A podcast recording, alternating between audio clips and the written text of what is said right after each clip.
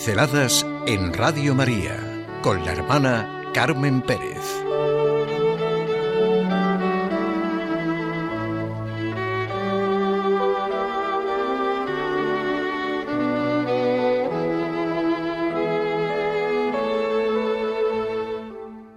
La poda.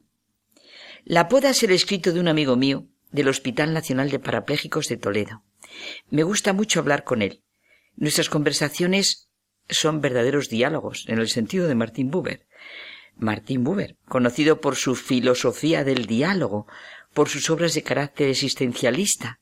Su pensamiento ha sido un aporte ante la necesidad de un nuevo humanismo en un mundo que se ha vuelto tan inhabitable para el hombre.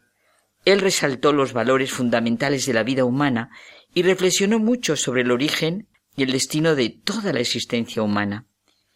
El amor por el prójimo, la no discriminación, la tolerancia, el respeto, son valores indispensables que todos los seres humanos debemos recuperar para alcanzar nuestro destino, la comunión con Dios.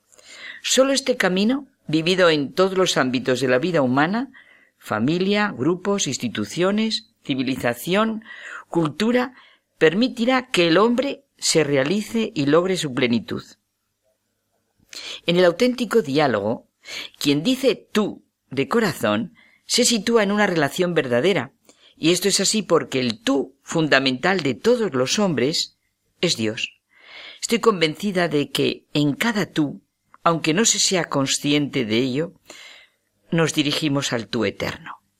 En cada tú hay un anhelo de plenitud que sólo el tú eterno puede colmar.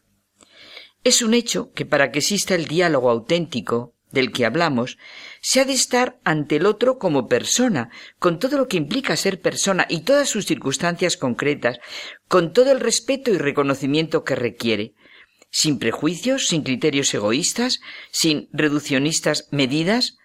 Un verdadero diálogo no está preconcebido, ni preordenado de antemano. La misma relación marca el camino. En un diálogo así se transmite lo mejor y más valioso de uno mismo. Se limpia el corazón y la mirada. Hay una mutua entrega, una mutua donación y mutuo enriquecimiento. Aflora un lenguaje veraz y la veracidad siempre genera confianza y empatía.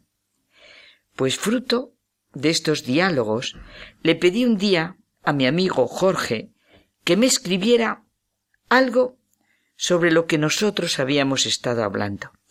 Y a los dos días, cuando volví al hospital, me dijo Carmen, he hecho los deberes. Y esta es su experiencia vital, dialogada, vivida con su mujer y su familia.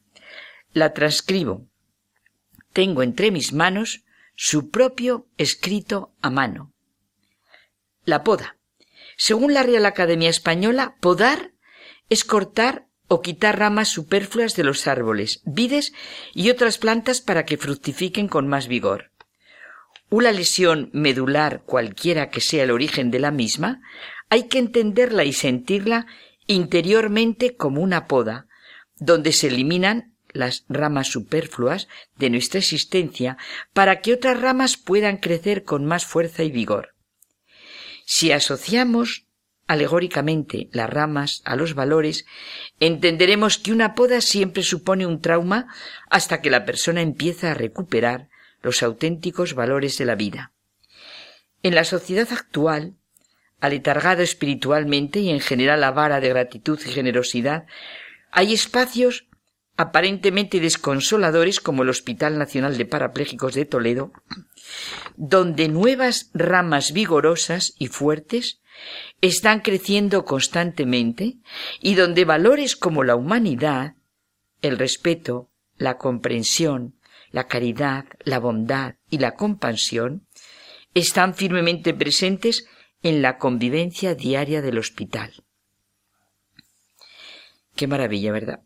Su experiencia nos enseña a reconocer en todas las circunstancias lo que puede ser nuestro camino y proceso en la vida.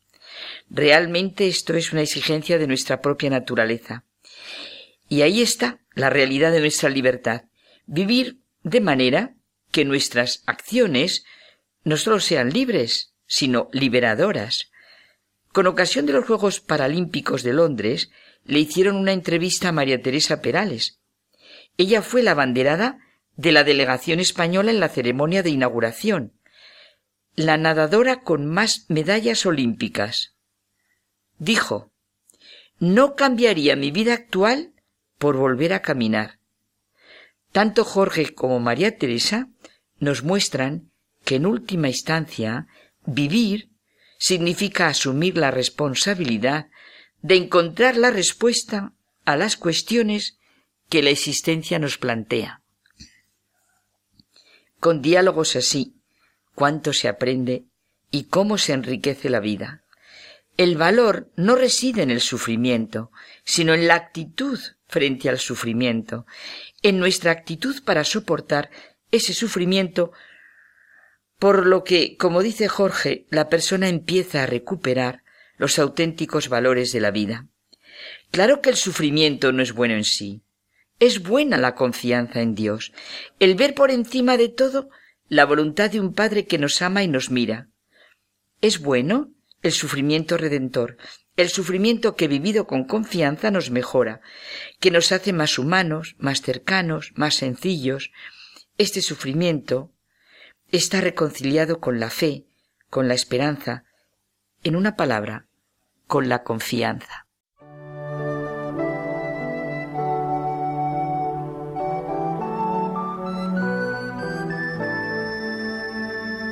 Pinceladas en Radio María con la hermana Carmen Pérez.